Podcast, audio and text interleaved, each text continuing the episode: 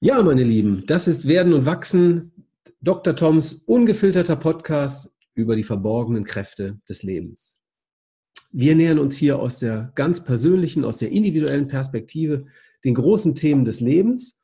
Und heute habe ich Jörg Eudenbach bei mir. Jörg, ich freue mich sehr, dass du da bist. Super. Mhm, danke. Und Jörg ist zum einen Gründer und Partner bei Oldenbach Behrendt, einer Unternehmensberatung für Identität und Identifikation. Studierter Betriebswirt oder Wirtschaftswissenschaftler, ähm, zwei Kinder, Musik begeistert, ähm, selber aktiver Musiker, oder? Ja, im Moment zwar nicht in der Band, aber jeden Abend im Proberaum unterwegs. Sehr gut. Und ähm, ja, mehr an der Substanz, an der Tiefe interessiert als an der Oberfläche. Mhm. Und wir wollen heute sprechen über Identität und über Selbsterkenntnis, also wie man das wird, was man eigentlich ist. Ja, Jörg, herzlich willkommen. Dankeschön, das ist aber nett. Man kann sagen, du bist Identitätsexperte, bereits Unternehmen. Ähm, wir wollen aber vielleicht gar nicht so sehr über die Unternehmen sprechen, sondern vielmehr über die persönliche Perspektive. Mhm. Jeder Mensch hat eine Identität. Ähm, was ist eine Identität überhaupt? Tja. Ähm, ich finde, das ist eine, eine schwierige, schwierige Frage. Ähm, ich, es gibt für mich zwei Punkte, die da wichtig sind. Einmal ist es das Thema Identität. Und wenn ich diese Frage beantworten müsste, würde ich sagen, Identität ist erstmal sowas wie eine Wesenseinheit, kommt aus dem lateinischen mhm. idem, äh, was bedeutet ähm, dasselbe oder derselbe. Mhm. Und wenn ich sage Wesenseinheit, meine ich, wenn ich über Identität oder persönliche Identität spreche, dann sage ich eins mit sich selbst sein. Eine innere Einheit, so würde ich es beschreiben. Okay. Ja? Also innen und außen quasi gleich. Ja, ähm, vielleicht auch nochmal unterscheiden zwischen dem inneren, das, was man innere Einheit sagen oder nennen kann, und der Abgrenzung nach außen. Mhm. Ähm, für mich ein ganz wichtiger Aspekt. Wir sind menschliche Wesen und wir definieren uns nicht, indem wir uns selbst betrachten, sondern wir definieren uns, indem wir von anderen gesehen werden. Äh, insofern gibt es das, gibt es das Thema Identität nie ohne den Kontext des Außens. Interessant. Wir brauchen den Spiegel der anderen, um uns selber zu erkennen. Unbedingt, unbedingt. Mhm. Also ähm, der Mensch ist ein, grundsätzlich ist es ja so, dass wir ein soziales Wesen sind. So, wenn man sich vorstellt, äh, wir würden äh, nicht soziale Wesen sein, mhm. könnte man uns in einen Raum einsperren. Ja. Und wenn man uns in einen Raum, wenn man in einem Raum eingesperrt wäre, würde man mit sich selber nicht mehr klarkommen, weil man keine Möglichkeit mehr hat zu reflektieren, was man eigentlich tut. Man würde eingehen. Mhm. So, und das hat man ja schon in den in den Entwicklungszeiten der, der, der, nach der Geburt. Das Kind ja. kann alleine nicht überleben, ohne dass es die Reflexion hat, auch natürlich ins, äh, aus dem Unbewussten heraus ja. Äh, äh, hier muss mir jemand helfen.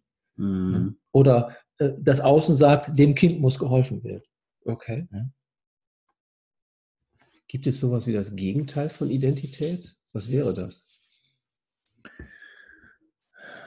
Oh, das ist echt eine gute Frage. Darauf weiß ich, glaube ich, im Moment gar keine Antwort. Hm. Ähm, ich habe vielleicht, ähm, es gibt einen Philosophen, der heißt Max Scheler, ich weiß nicht, ob der dir was sagt. Nee. Max Scheler, ähm, der hat sich die Entwicklungsgeschichte des Menschen angeschaut. Ja. Und ähm, sagt, ähm, wenn ich mir den Menschen anschaue, äh, dann haben wir in unserer Entwicklungsgeschichte ähm, immer mit Instinkten zu tun. Also das Unbewusste, das, ja. was uns äh, was uns, was uns überleben lässt, also der Instinkt zu trinken und zu essen, mhm. all diese Dinge sind wichtig für das Individuum und für das Sein und dann damit auch für die Identität. Also das, das absolut Basale, was man unbedingt ja. braucht. Ähm, und Max Scheler sagt, ähm, der Mensch ist in seiner Entwicklungsgeschichte zu einem instinktreduzierten Wesen geworden. Mhm. Ja, also der, die Instinkte, die wir haben, werden immer weniger, mhm. äh, weil wir einfach nicht mehr äh, jagen müssen. So, ja. Um jetzt um, um eine Antwort äh, hoffentlich sinnvoll auf deine, auf dein, äh, deine Frage zu geben. Ich glaube, äh, dass jemand, der sich seiner Identität nicht bewusst ist, in dem Falle, ja, wir sind mhm. uns ja dessen bewusst, weil wir einen großen Denkapparat haben, ich glaube, dass es diese Frage nach Identität im Tierreich möglicherweise ja. nicht gibt. Obwohl natürlich Tiere Individuen sind und auch Identitäten haben, aber ich glaube, das Bewusstsein, mhm. die Frage nach dem Bewusstsein, die ist da nicht eindeutig zu beantworten. Also wenn es ein Gegenteil von äh, Identität gäbe, würde ich sagen, ist es vielleicht im Tierreich zu verorten. Ich weiß nicht, ob man das nachvollziehen kann. Ja. ja.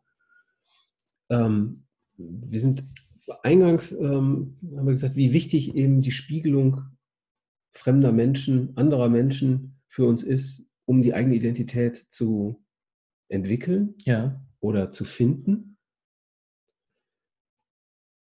Frühe Prägung spielt sicherlich da eine wahnsinnig große Rolle. Ja. Glaubst du, dass Identität eher ähm, vorhanden ist, im, quasi angelegt im Kind oder sich durch Entwicklung ausformt? Ähm, äh, sowohl als auch. Okay. Ganz klar. Also ich glaube, da muss man äh, ein bisschen tiefer äh, schauen, was äh, zum Beispiel Freud ja. Äh, entwickelt hat. Ähm, C.G. Jung, ähm, äh, Erik Erikson, da geht es im Prinzip darum, wie entwickelt sich eine Ich-Identität. Ja. Ähm, Freud hat das ja mit diesen drei Stufen gemacht, dem, dem Es und dem ich und dem Über-Ich genau. und äh, wie diese Dinge miteinander ähm, in Verbindung stehen. Aber das, das, will ich gar nicht vertiefen. Ich glaube, wesentlich ist, dass es sowohl eine genetische Veranlagung gibt für Identität, also dass ja. wir etwas mitbekommen von unseren Eltern und von unseren Großeltern. Ähm, es ist zum Beispiel nachgewiesen, dass bei dem Thema äh, der Schwermütigkeit ja. oder Depression ähm, eine Depression tatsächlich vererbbar ist.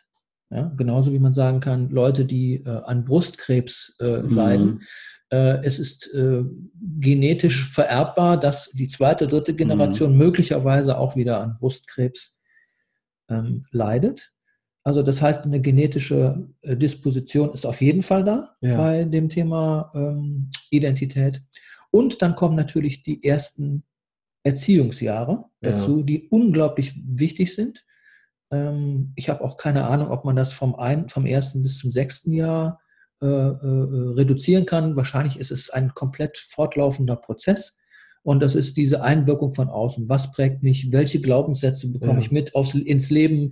Äh, mhm. Welche nehme ich mit? Und wie entwickle ich meine eigene Persönlichkeit daraus? Also mhm. diese beiden Punkte. Lange, lange Lange Antwort, äh, eigentlich kann man es reduzieren. Es gibt eine genetische Disposition, ja, aber es gibt auch die eben genau diese Entwicklung, die von außen mhm. gesteuert wird. Gut, das ist dann die Identität, die sich eben bildet. Und der zweite Aspekt ist ja, sich darüber bewusst zu werden. Hm. Ähm, das ist richtig. Also äh, da sind wir aber bei einem anderen Begriff, den würde ich betrachten oder benennen mhm. Selbsterkenntnis. Okay. So, ne?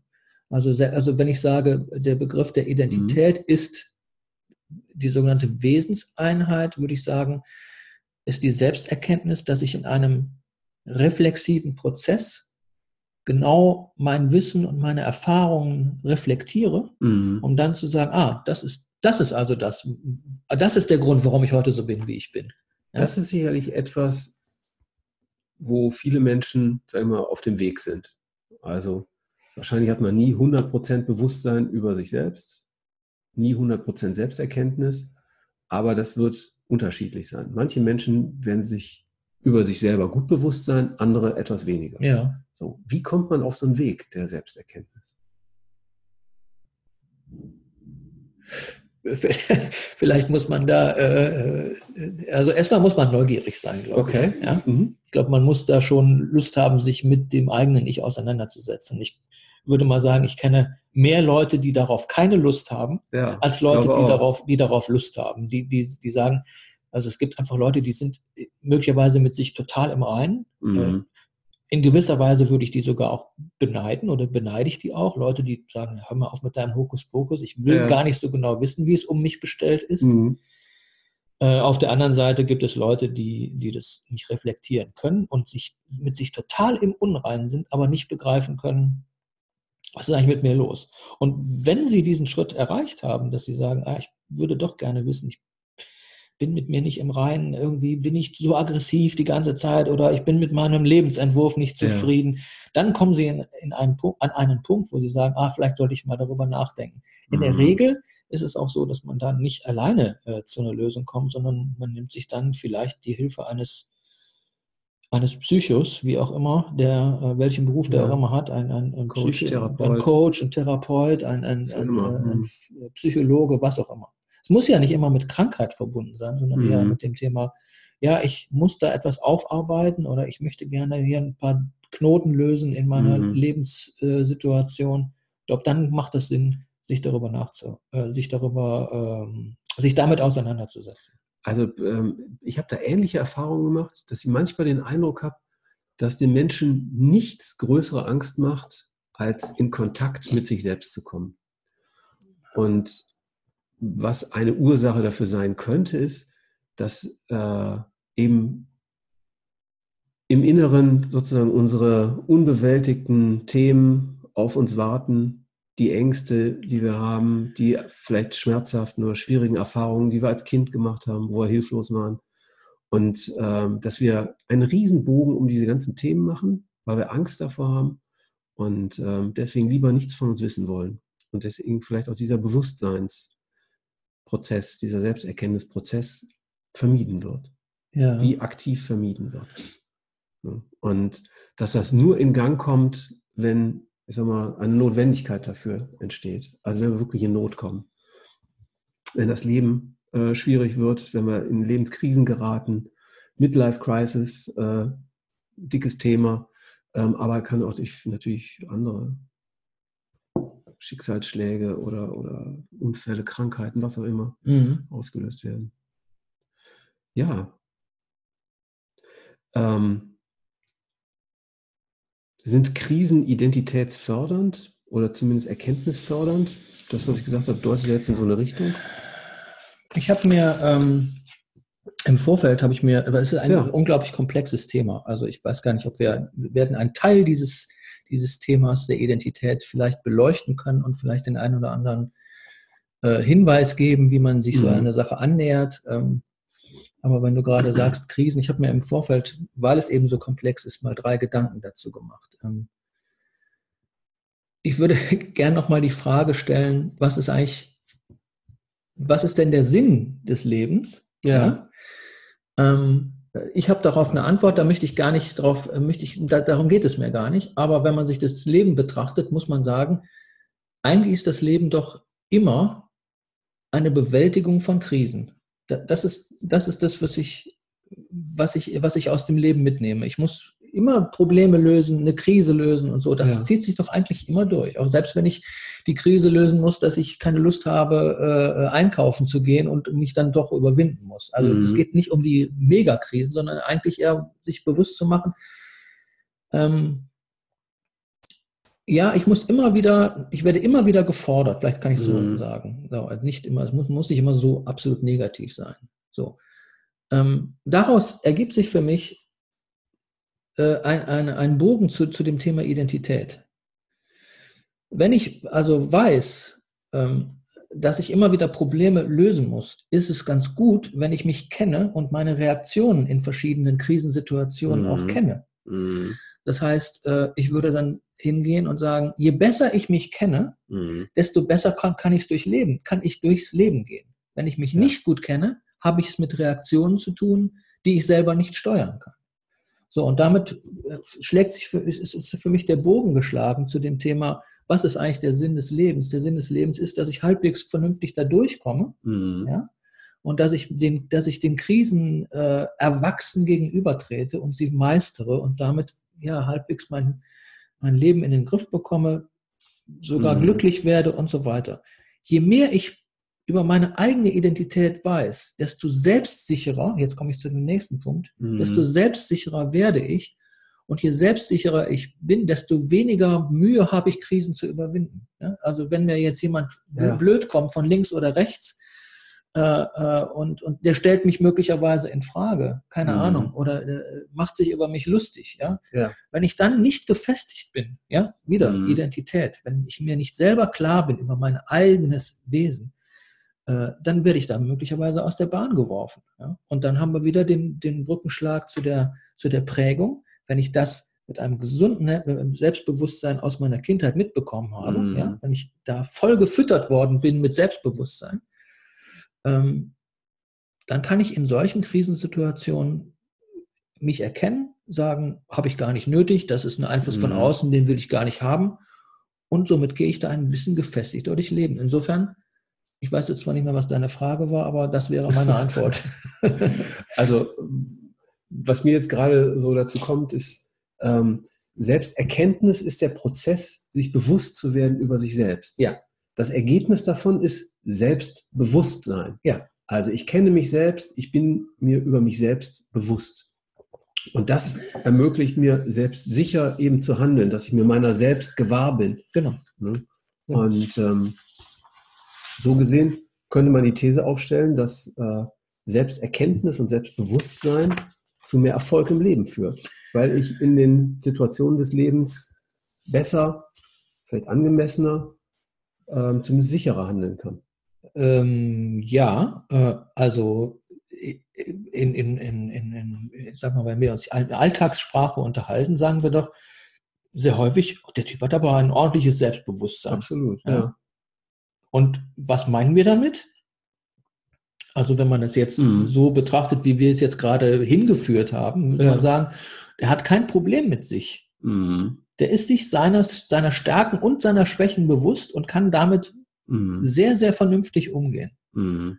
Ja, und wenn wir Situationen haben, wieder aus der Sicht dieser Krise heraus, wenn wir Situationen haben, wo wir Leute beobachten, die unsouverän sind, ja. machen wir uns sofort Gedanken, ja, warum ist der so? Ja, und dann ne, aus der Sicht der, der Identität heraus, was, hat, was ist denn in seinem Leben falsch gelaufen, dass er auf diese äh, möglicherweise äh, Intervention äh, so reagiert, äh, wie wir es gar nicht nachvollziehen können. Mhm. Ja? So. Also ich glaube auch, wir sind dann am stärksten, am souveränsten, wenn wir am meisten bei uns sind. Wenn wir nichts verstecken müssen, ja. wenn wir ähm, ja, authentisch sind. Also es ist schon ein ziemlich ausgelutschter Begriff, finde ich, der mittlerweile sehr breit getreten wird. Aber sozusagen, wenn wir ganz bei uns sind. Hm. Ja. Ähm, wenn, ja, ja, mach mal einen Punkt. Genau, so ist es. okay. Kann man sich selber erfinden? Kann man seiner eigenen Identität neue Facetten hinzufügen?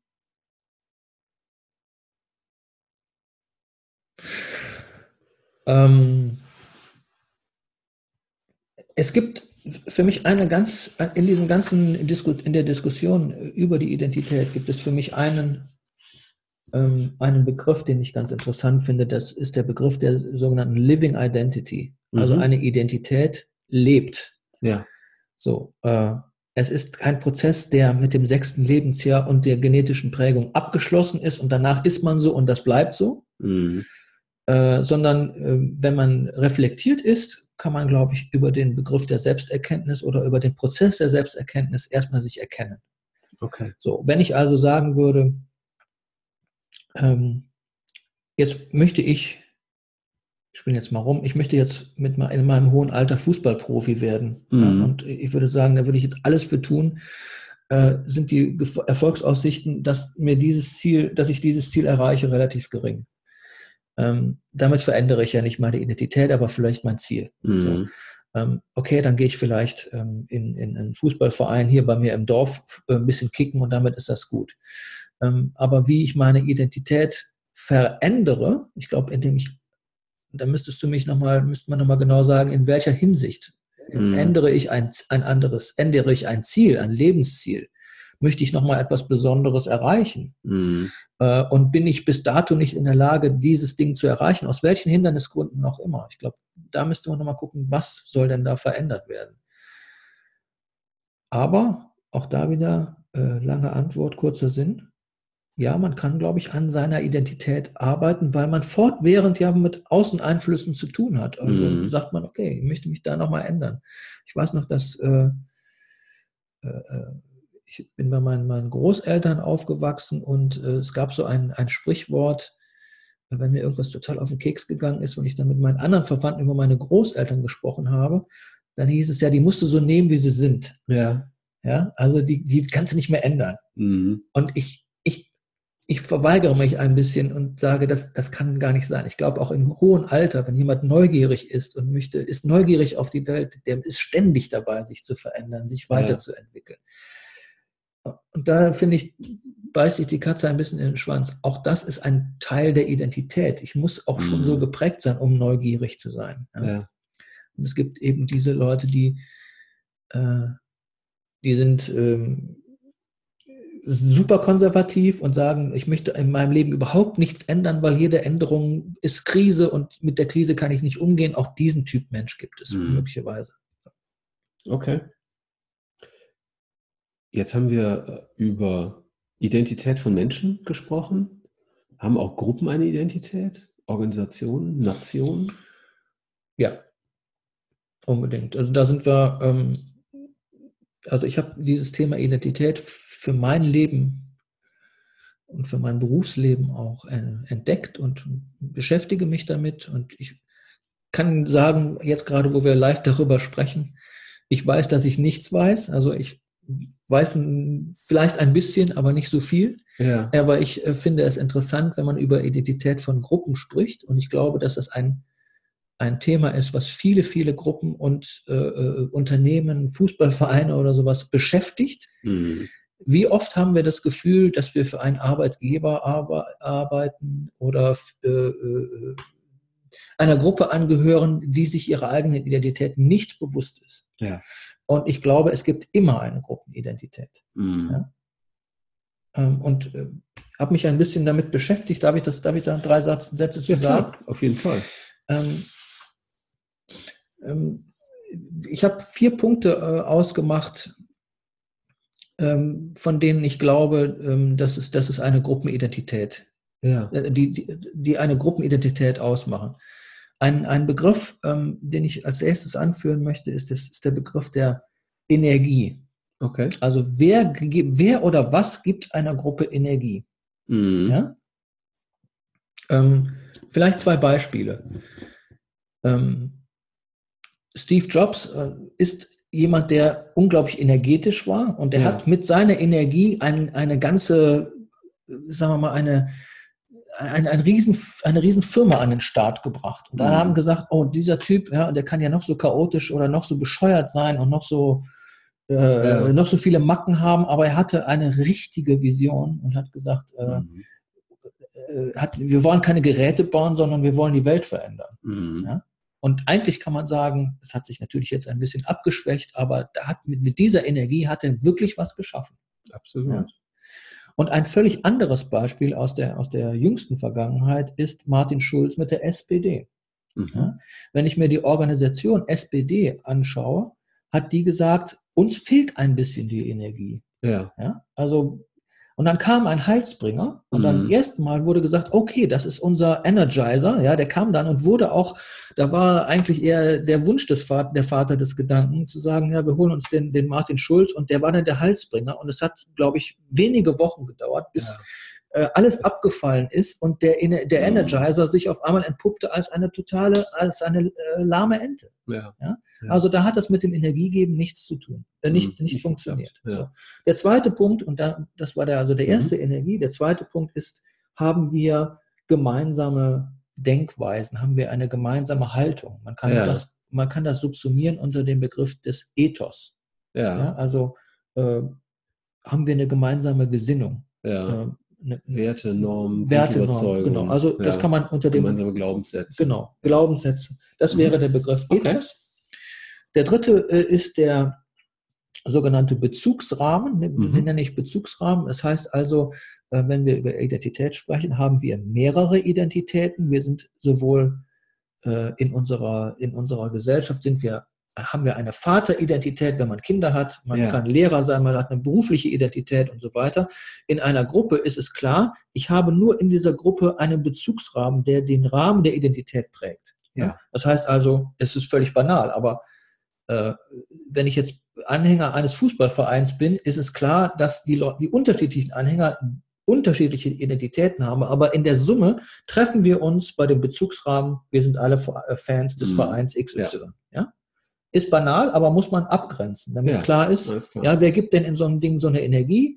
Mhm. Was sind unsere gemeinsamen Glaubenssätze und machen wir das jetzt in, in unserer Rolle als äh, Arbeitnehmer oder als Fan eines bestimmten Fußballvereins? Mhm. Ja? Und der vierte und nicht zu vernachlässigende Aspekt ist der des gemeinsamen Outputs. Okay. Ja, also das wäre, was machen wir denn gemeinsam in unserer Gruppe? Ja. ja? Also feiern wir äh, beim BVB äh, äh, gemeinsam einen Sieg, mhm. ja, dann ist das unser Output. Oder stellen wir in einer Firma ein gemeinsames Produkt her, dann ist das unser Output. Oder sind wir eine Unternehmensberatung und äh, sind sehr, sehr gut im Beraten eines, äh, eines weiteren Unternehmens, dann ist der sogenannte Impact der, Aus, mhm. der, Out, der Output eines, einer Unternehmensberatung. Also diese vier Punkte, wenn ich die definiert habe, dann habe ich, glaube ich, einen gutes, guten Blick dafür, was die Identität einer Organisation sein kann, einer Gruppe. Und ich nenne das ähm, äh, organisationale Identität. Okay. So genauso wie man sagen kann, es gibt auch eine organisationale ähm, Intelligenz. Ne? Ja. Also es gibt ja auch äh, organisationales Lernen, also wie, wie, wie kommt Wissen, wie verbreitet sich Wissen im Unternehmen, so glaube ich auch daran oder bin fest davon überzeugt, dass es das Thema der organisationalen Intelligenz tatsächlich gibt. So, Gruppenidentität und individuelle Identität interagieren miteinander. Ja. Sicherlich. Ja. Also wenn ich Teil der Gruppe bin, hat das was mit mir zu tun ja. und ich kann der Gruppe Energie geben, ja. sozusagen, und darüber auch die, die, die Gruppe zu formen. Ja. Ähm, wie stärkt man Identität im Alltag? Wie stärkt man Identität im Alltag? Also was kann ich tun, um meine Identität spürbar werden zu lassen, wirksam werden zu lassen? was kann ich tun, um eine Gruppenidentität spürbar oder wirksam werden zu lassen? Ja. Ich glaube, wir müssen da nochmal, ich will jetzt nicht äh, spitzfindig sein, aber wir müssen, glaube ich, unterscheiden, ob man das Selbstwertgefühl oder mhm. die Selbsterkenntnis steigert ja. und damit aktiv eingreift mhm. oder ob man die Identität stärkt. Vermutlich ist es so, dass man die Identität hat ja. und daran arbeiten kann. Mhm. Aber das Selbstwertgefühl und ähm, sagen wir mal, äh, die Selbsterkenntnis, daran kann ich arbeiten. Also wenn mhm. die Frage lauten okay. würde, äh, wie stärke ich mein Selbst, mhm. ja, um, um besser durchs Leben zu kommen, wenn ich dich richtig ja. verstehe. Ähm, puh. Ich muss es erstmal zulassen. Also ähm, ich habe mir im Vorfeld überlegt, welche unterschiedlichen Gruppenidentitäten sind eigentlich da. Mhm. Und da haben wir, äh, äh, da könnte ich jetzt, äh, jetzt zum Beispiel an die, an die Lehman-Pleite gedacht, ja. an, die, an die Bankenkrise. Ähm, wenn ich da über Identität spreche und ich hätte dann, äh, ich würde dann da reingehen als, als, als Berater für dieses Thema und die würden, die Bank würde sagen, Herr Eudenbach, können Sie uns mal weiterhelfen? Wir haben hier ein Identitätsproblem. Ja, die ja. Leute können sich nicht mit unserer Bank identifizieren. Mhm. Dann hätte man wahrscheinlich sehr schnell rausgefunden, so wie es jetzt auch aktuell bei der Deutschen Bank-Diskussion ist, darum geht es ja auch gar nicht. Die einzelnen Individuen, also die, die, die Ichs, die da alle da sind, die ja. wollen möglichst viel Kohle verdienen. Und ja. ob die das für die Deutsche Bank machen mhm. oder ob die das für die, für die Dresdner machen oder für die Commerzbank, das ist denen eigentlich scheißegal. So, das heißt, ich hätte an der, an der Stelle äh, gar nicht die Bereitschaft, an der gemeinsamen Identität zu arbeiten, sondern dann ist ja. das Ich und die Ich-Leistung viel, viel größer. Das heißt, die Bereitschaft ist gar nicht da. Also, mhm. um deine Frage zu beantworten, die Grundvoraussetzung dafür ist, dass ich das will, dass ich das ähm, organisationale über das Einzel-Ich mhm. stelle. Und dafür muss ich erstmal die, Tor, die Tore öffnen. So. Okay. Klingt so, als ob da ein Wertekonflikt entstehen würde. Also ja. ich will, dass die Leute äh, für eine Gemeinschaft arbeiten. Ja. Die Menschen aber in erster Linie für sich selber arbeiten. Und gar nicht das Interesse haben, ähm, Gemeinschaftsziele über Individualziele zu stellen. Ich finde, es ist eine super interessante, deswegen habe hab ich, glaube ich, auch in meinem mhm. Beruf eine Existenzberechtigung, weil ähm, hier geht es um einen weiteren Begriff, nämlich den Begriff der Identifikation. Ja. ja?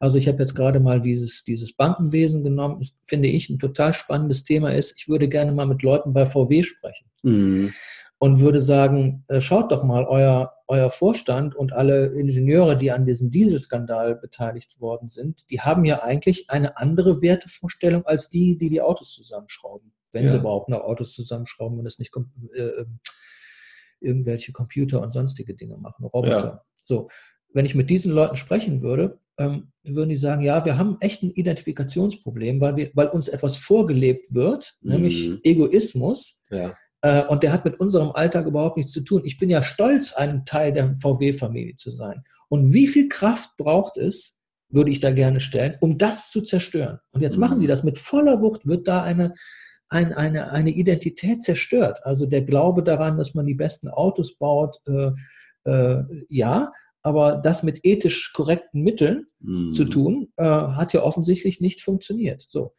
Ich würde mal gerne wissen, wie viele Leute konsequenterweise sagen, ja, mit diesem Ethos, mit diesen Werten kann ich tatsächlich nicht mehr leben. Ich kündige jetzt bei VW. Ja. ja? Also offensichtlich gibt es ja keine Riesenkündigungswelle bei VW und offensichtlich kommt das beim Verbraucher auch nicht an, weil ich glaube, die letzte äh, äh, äh, Dingens da, ähm, was war das? Vorstands, ne, wie war es? Ähm, VW ist nach wie vor extrem ja, erfolgreich. Äh, extrem erfolgreich. Ja, ich genau. wollte sagen, Aktionärsversammlung, genau, das wollte ich sagen.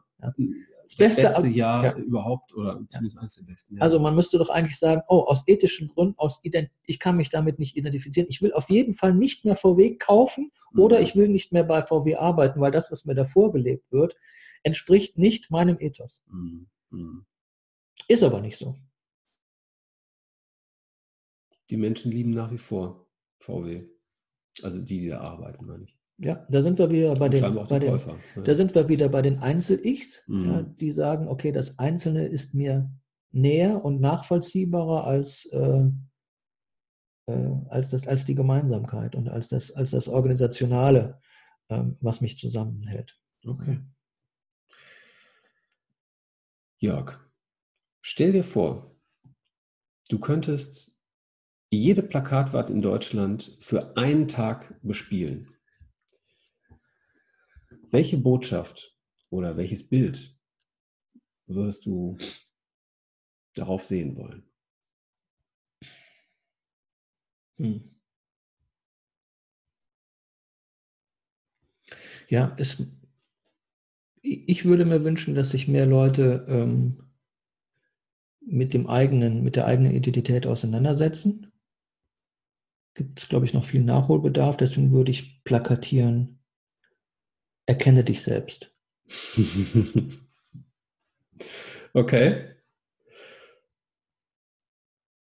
Wenn du heute nochmal so zurückblickst auf dein eigenes, auf deinen eigenen Werdegang, ähm, welchen Ratschlag würdest du dir selbst als 20-Jähriger geben?